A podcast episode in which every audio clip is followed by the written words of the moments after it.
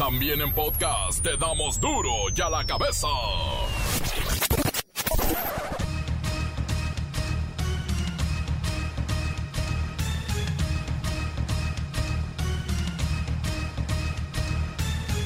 Viernes 26 de junio del 2020. Yo soy Miguel Ángel Fernández y esto es duro y a la cabeza, sin censura. El atentado de esta mañana en contra del titular de la Secretaría de Seguridad Ciudadana, Omar García, fue en cumplimiento a una amenaza de muerte del crimen organizado.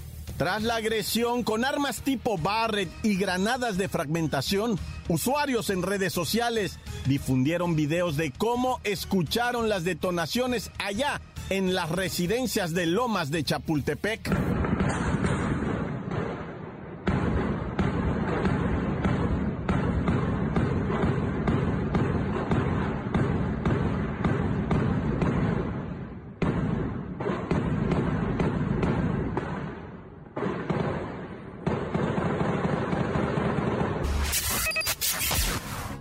Claudia detalló que el atentado ocurrió por ahí de las 6.38 horas de la Ciudad de México con un saldo de dos escoltas y amigos del titular de la Secretaría de Seguridad muertos. Una mujer también perdió la vida como daño colateral. Hay 12 detenidos y las autoridades continúan investigando el incidente.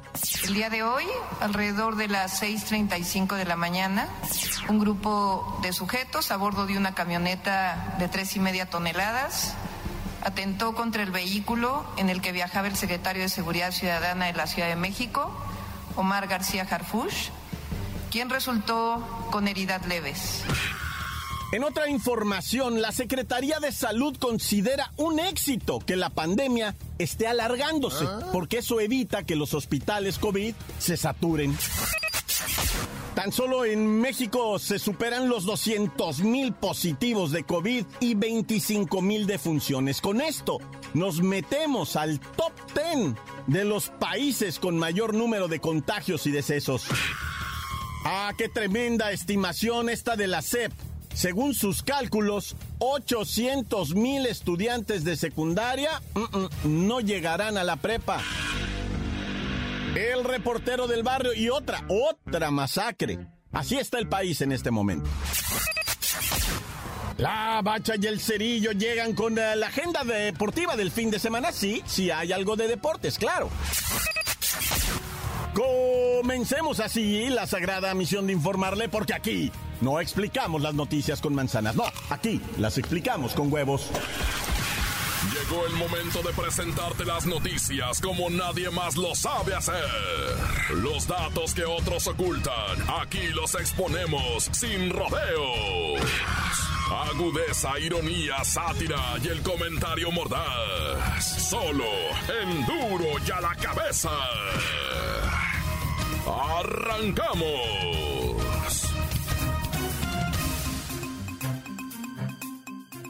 El atentado en contra del jefe de la policía de la Ciudad de México, Omar García Harfush, fue, créanme, como de película. Mire, las evidencias indican que usaron armas de alto poder y se disfrazaron de trabajadores viales para esperar el paso del jefe de la Secretaría de Seguridad Ciudadana. Los primeros informes indican que los atacantes vestían chalecos como los que usan los trabajadores de limpia y que en el momento que apareció el convoy del jefe de la seguridad capitalina, una camioneta le cerró el paso. El día de hoy, alrededor de las 6.35 de la mañana, se registró una balacera en Paseo de la Reforma y Monteblanco, Colonia Lomas de Chapultepec.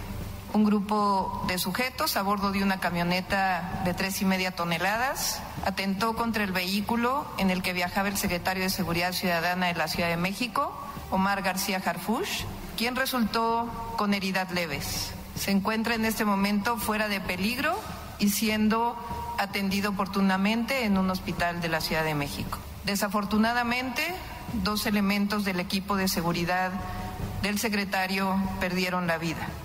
Lamentablemente, también perdió la vida una mujer que transitaba en un auto por la zona. Estuve en contacto con la familia para darles todo, absolutamente todo el apoyo que necesiten. Y es en ese momento que se desplegaron los atacantes, quienes con armas largas dispararon y dispararon y dispararon contra la camioneta en la que viajaba Omar García Harfush. Según los videos que han circulado en redes sociales, el ataque duró tan solo unos minutos porque la unidad en que viajaba el jefe de la policía traía un blindaje número 7, que es el más alto en este momento para cualquier parte del mundo. Es exclusivo prácticamente para funcionarios y gente verdaderamente importante.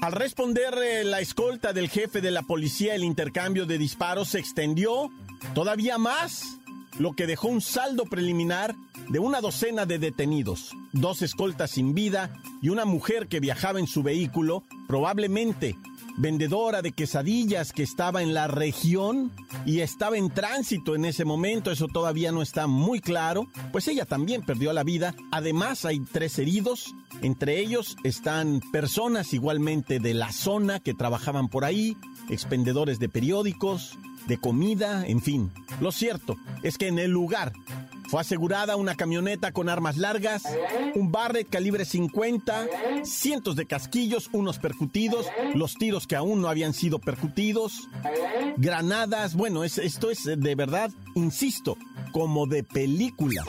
El funcionario hasta el momento se sigue reportando fuera de peligro, sin embargo, tiene heridas heridas de esquirlas y posiblemente heridas de bala. Ponemos a disposición del el gobierno de la ciudad todas las capacidades de investigación, inteligencia y judicialización del gobierno de la República para facilitar eh, esta investigación.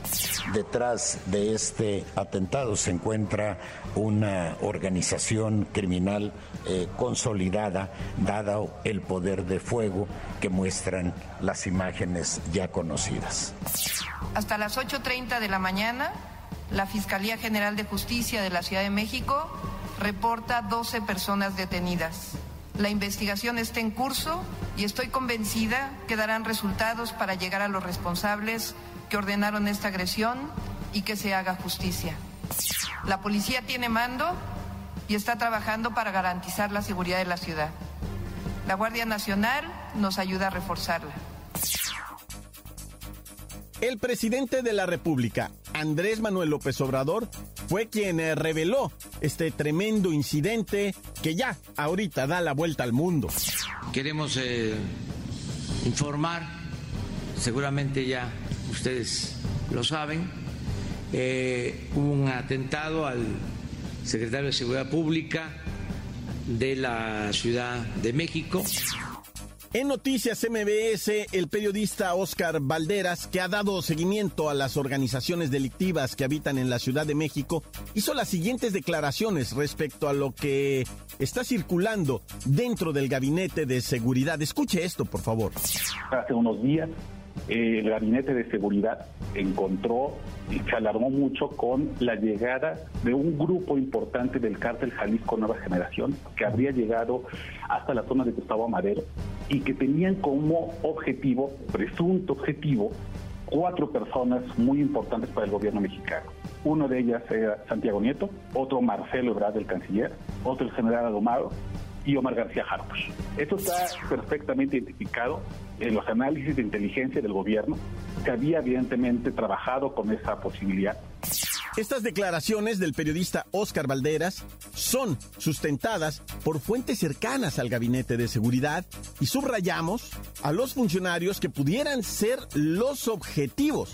Uno de ellas era Santiago Nieto, otro Marcelo Ebrard, el canciller, otro el general Alomado y Omar García Harfuch. Entonces, quienes pasaron esta mañana y posiblemente todavía estén en el búnker de seguridad nacional es Santiago Nieto, titular de la Unidad de Inteligencia Financiera de la Secretaría de Hacienda, Marcelo Ebrard, el canciller, el general Audomaro Martínez, director del Centro de Inteligencia Nacional, y por supuesto en el hospital y muy resguardado, el jefe de la Policía de la Ciudad de México, Omar García Harfush. Y cerramos con esta, esta reflexión precisamente del compañero Oscar Valderas estos cuatro objetivos hoy hay que elevarles la seguridad por cualquier cosa, por cualquier escenario, porque lo que vimos hoy es histórico y nos pone y nos debería poner a todos como capitalinos y como país realmente muy preocupados por la capacidad de juego que tienen los cárteles y, la que ya llegaron aquí. Que se mueven. Mira que hacer esto a esta hora con ese personaje, el jefe de la policía más nutrida del país, justo en una zona llena de cámaras, de, de escoltas, de guardias privados te habla del poder de fuego que tiene. El gran poder que tienen los cárteles, bueno, cosa que no es nueva, que en diferentes puntos del país ya conocíamos, y lo dice Luis Cárdenas al cierre de su comentario, ya están aquí, dice, sí, han estado en todo el país, todo el tiempo, permanentemente, pero una vez que llegan a la Ciudad de México, todo mundo voltea a verlos. Bueno, continuamos en Duro y a la cabeza. Encuéntranos en Facebook, facebook.com, diagonal Duro y a la cabeza oficial. Estás escuchando el podcast de Duro y a la cabeza. Síguenos en Twitter, arroba Duro y a la cabeza. Y les recuerdo que están listos para ser escuchados todos los podcasts, todos los podcasts de Duro y a la cabeza. Están en esta aplicación que usted puede descargar en su teléfono, Himalaya, o buscarlos directamente en el Facebook oficial, Duro y a la cabeza. Duro y a la cabeza. Tiempo de ir con el reportero del barrio. Sí, hablará del atentado, pero también de las masacres continuas en este país. Montes, montes, alicantes, pintos, pájaros, cantan, tisculeras, chirroneras. ¿Por qué no me piquen cuando traigo chaparreras? Mira, vato, no toda atarantada. Mira, vato, es que, o sea, estoy friqueado, güey. Estoy ah. friqueado, estoy atarantado, sí, pero desde que nací. Ahorita, ahorita estoy friqueado, o sea, como acalambrado, como dijo el vato de Monterrey. Tengo miedo. Fíjate que identificaron, bueno, hubo otra masacre, ¿verdad? Tremenda en Chihuahua, ¿no? O sea, y, y es que mira, de esto de las masacres. Tenemos la de Guanajuato del fin de semana. Tenemos la de Oaxaca del fin de semana con, con, casi 20 personas. O sea, la, la de Guanajuato, eh, más de una docena. ¿Qué te parece la de Caborca, donde los cuerpos estaban esparcidos en una carretera? ¿Qué me dices de Culiacán? Yo ayer te dije 8 muertos en Culiacán. Ahorita van 15. Bueno, o sea, no ahorita van 15. Mataron a 15, más los que se hayan llevado, que no han dicho, allá en la serranía, en municipio de Culiacán, en la parte serrana ¿verdad? Y podemos seguir así. Ahorita está la de Chihuahua, 12 cadáveres hallados en Chihuahua, entre ellos padre e hija, ¿verdad? Desaparecidos habían estado este padre y esta hija. Y uno dice, ay, hay agua y más abajo hay lodo. ¿En qué estamos, güey? O sea, es de diario, loco. Mañana que me toca a mí estar en la masacre de mañana o qué? O sea, tremendo, güey, tremendo. Yo no quiero culpar a nadie de que si el gobierno, de que si los cárteles ya se enojaron, se están peleando, no se están peleando. Yo nomás, o sea, me hago poquito para atrás así, miro desde arriba y no me lo puedo creer. Un país así no me lo puedo creer, vato, neta. Yo me acuerdo cuando, pues decíamos, ya de Colombia, no como, como Colombia, ¿no? Pues siempre lo usábamos como referencia, pero pues hubo atentados horribles en Colombia, fue, fue distinto, ¿verdad? Porque allá era terrorismo, ¿no? O sea, ponían bombas para atacar al gobierno, ¿verdad? Y explotaban las bombas y dañaban a cantidad de gente inocente. Ahorita, por ejemplo, en la mañana vimos el atentado, ¿verdad? Por supuesto, ya todos sabemos de este atentado, ya se informó de este atentado, pero poco se habló de la señora que iba a trabajar, ¿verdad? Y que le tocó estar en medio del fuego, rájale. Ella no traía blindaje 7, ¿verdad? Como traía, bendito sea el señor, ¿verdad? Eh, el, secretario de seguridad, él traía su blindaje. Un día vamos a hablar de los blindajes, cuando, por ejemplo, de la Colombia que estamos hablando, ellos todavía manejaron el blindaje 4, nada más.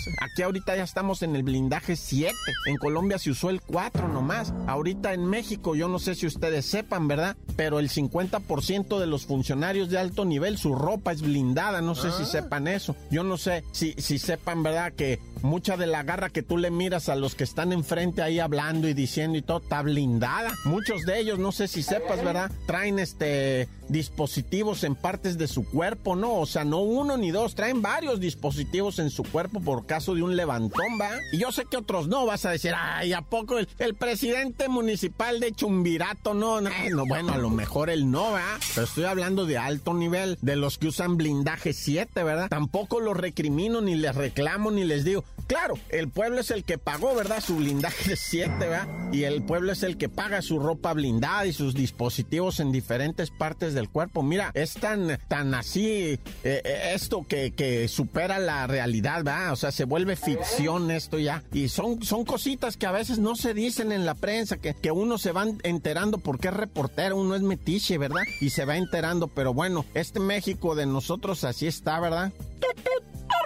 Oye, pasando a otra información que también es este terrorífica, ¿verdad? El número de mujeres decesas en este país dentro de la cuarentena y no me refiero por la enfermedad, me refiero ah. en la cuarentena. O sea, en este momento que nos dijeron en marzo, enciérrense, a la fecha el número de mujeres eh, fallecidas por agresiones, por, por diferentes situaciones, ¿verdad? Lo que, lo que se le demonima un feminicidio. Ahorita es altísimo, es históricamente alto, ¿verdad? No tengo yo ahorita, ahora sí que la autorización para manejar el dato preciso, corroborarlo, ¿ah? Porque son diferentes organizaciones y yo no te quisiera decir, van 170 mujeres según esta organización no gubernamental y que después saliera el gobierno y dijera, no hombre, son 60, iban a aparecer menos. Y aunque fueran 60, son muchísimas, me explico, por eso no quiero dar un número. Pero bueno, ahí les seguiremos informando de si es que queda país, nos vemos el lunes, ¿verdad? ¡Corta! La nota que sacude. ¡Duro! ¡Duro ya la cabeza! Y antes, antes del corte comercial, cuéntenos, platíquenos, díganos cómo se siente, cómo ve el país, va o no va. WhatsApp 664-485-1538. Cuando vayas al mar, aquí pasándonos a reportar, este, los quiero mucho, Paris. Les mando un besote. Hay que seguirnos cuidando no hagan lo que mi tata el peje, ah. que no se ponen sus cubrebocas, cúbranse, pariente, cuídense mucho, ¿sale? Tata se acabó corta. Ah, no, espérame. Cuando vayas al mar, ten cuidado que la calle va a morder, te va a morder, te va a morder, la jaiba te va a morder. Saludos desde el Valle del Mamado. ¿Ah? Y si no pueden enviar a Miguel Ángel o al Chichi, pues ya de pérdida a la Franco. Saludos. Saludos para el pesebre de San Luis de Atlán y arriba Texcoco, Jalisco. Encuéntranos en Facebook, facebook.com, diagonal duro y a la cabeza oficial. Esto es el podcast de duro y a la cabeza.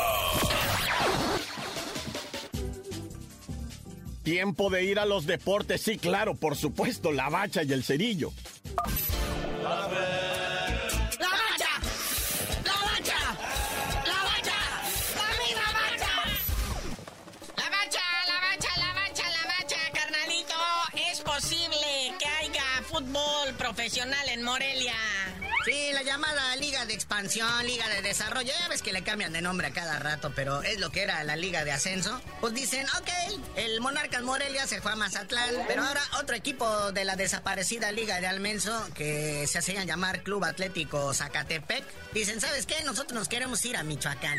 Y estarían reviviendo el Atlético Morelia. Ah. O sea, imagínate un legendario de esos equipos de antaño, ¿no? Que regresara. Es como un fantasma reviviendo, como una reencarnación romántico. Eso podría animar a la afición morelina. ¿Es morelina o, moralina? Y todavía día Ricardito Salinas Pliego se puso este, magnánimo, vea, y les dijo, ¿saben qué? Usen el nombre, porque él tiene registrado el nombre ¿eh? de Monarcas Morelia y, el de Atlético eh, Morelia también lo tiene registrado ante el INPI. Y en acto de buena voluntad, dice la nota periodística, le cede el nombre a José Luis Higuera, que funciona como el CEO de ah. este equipo Atlético Morelia. Así que la gente de Morelia no se queda sin fútbol. Como, así como los de Querétaro, ¿no? Oye, ¿cómo está esa tragedia? ¿Es Querétaro Atlante o Atlante Querétaro? ¿Cómo van a jugar? Pues ya no se entiende. ¿Van a ser el mismo? ¿Van a ser diferentes? ¿Van a jugar con el short de un color y la camiseta de otro? ¿O medio tiempo y medio tiempo? Ya salió un señor ahí, Manuel Velarde, que se hace llamar director deportivo del club. Dice que la nueva administración de Querétaro no tiene planes para que el equipo de Gallo salga de la ciudad y cambie de nombre. O sea, viene mucho jugador del Potro de Hierro del Atlante, pero dicen que no hay ninguna intención de, así como dice el buen cerillo, ¿verdad? Del Querétaro Atlante ni Atlante Querétaro. O sea que lo más seguro es que quién sabe. Pero por vía de mientras. Oye, y luego estos del SAT y la unidad de inteligencia fiscal siguen sacudiendo muy feo a la Liga MX. O sea, en administraciones pasadas, pues gozaban de no pagar impuestos, de tener condonaciones acá y allá, subsidios, dinero por aquí, dinero por allá. Pero pues llegó la 4T y me lo sacudió a todos, tanto así que desapareció la Liga de Ascenso. Y ya ves que pues, al Álvarez todavía me lo traen de la cola. Y ahora resulta que también el Atlas. Pero espérame, dice llegó la 4T y no es culpa de la 4T, sino que se están ajustando las cosas en la materia de impuestos, inteligencia financiera, etcétera, etcétera. Les están revisando las cuentas y todo el mundo empezó a decir, no tengo dinero, no tengo dinero. Empezaron a decir, hay problemas, hay problemas y todo. No es cuestión política, es cuestión de llevar la ley a donde debe de ir y los está espantando. Miren nomás en lo que estamos ahorita. Y sí, ya llegaron con acuerdos también, por ejemplo, con el Cruz Azul. Mire, señor, usted coopere, hombre. Su equipo no va a desaparecer, nadie va a parar el bote, nada más no lo siga haciendo y pague lo que debe, ¿no? Y es lo mismo que están negociando con el Atlas, mire, señor. Porque ahorita el Atlas, pues es del grupo Orlegui, ¿no? Se, lo, se los pasó Ricardito Salinas y le dice, no, pues como que a mí me quieren echar la bronca, yo acabo de comprar el equipo, ¿va? Pero mire, vamos a cooperar con la autoridad, que caiga quien tenga que caer. Eso, eso, eso es lo que queremos ver, a ver si es cierto. Y pues dicen, y pues ya no, y ya no lo vuelvan a hacer, fue lo que dice los de la 4T, ¿va? Principalmente. Pero bueno, este fin de semana hay box otra vez en TV Azteca, la casa del boxeo, así como la vez pasada. Va a haber box así a puertita cerrada. Está bonito, es como de fantasía, ¿no? Verlos así como que en, onda futurista. Y al que sí, por favor quítenlo esa rosique o córtenle el pelo. ¿Qué es eso? Da coraje, nomás por eso no lo voy a ver. Cuando sale rosique le ponemos el mute a la tele, Naya. Oye, pero la función más chida, otra vez en peso superpluma y al amparo del CMB, del Consejo Mundial de Boxeo Sulaimán y compañía. Miguel el Alacrán Berchel dice que se va a agarrar a cachetadas con un señor que se llama Eleazar Valenzuela. Dice la la Berchel. Yo estoy acostumbrado a pelear en el gabacho y a ganar las grandes bolsas, de Pero pues ahorita, como está la situación, comprendiendo lo del COVID, pues órale, ¿no? Vamos nomás a regresar por el puro amor al deporte. Pero bueno, carnalito, entonces ahí está la actividad deportiva en el fin de semana. Felicitamos a Liverpool por su nuevo campeonato en la Premier League allá en Inglaterra. Y tú no sabías de decir por qué te dicen el cerillo. Hasta que... Ay, no, mejor ahorita no.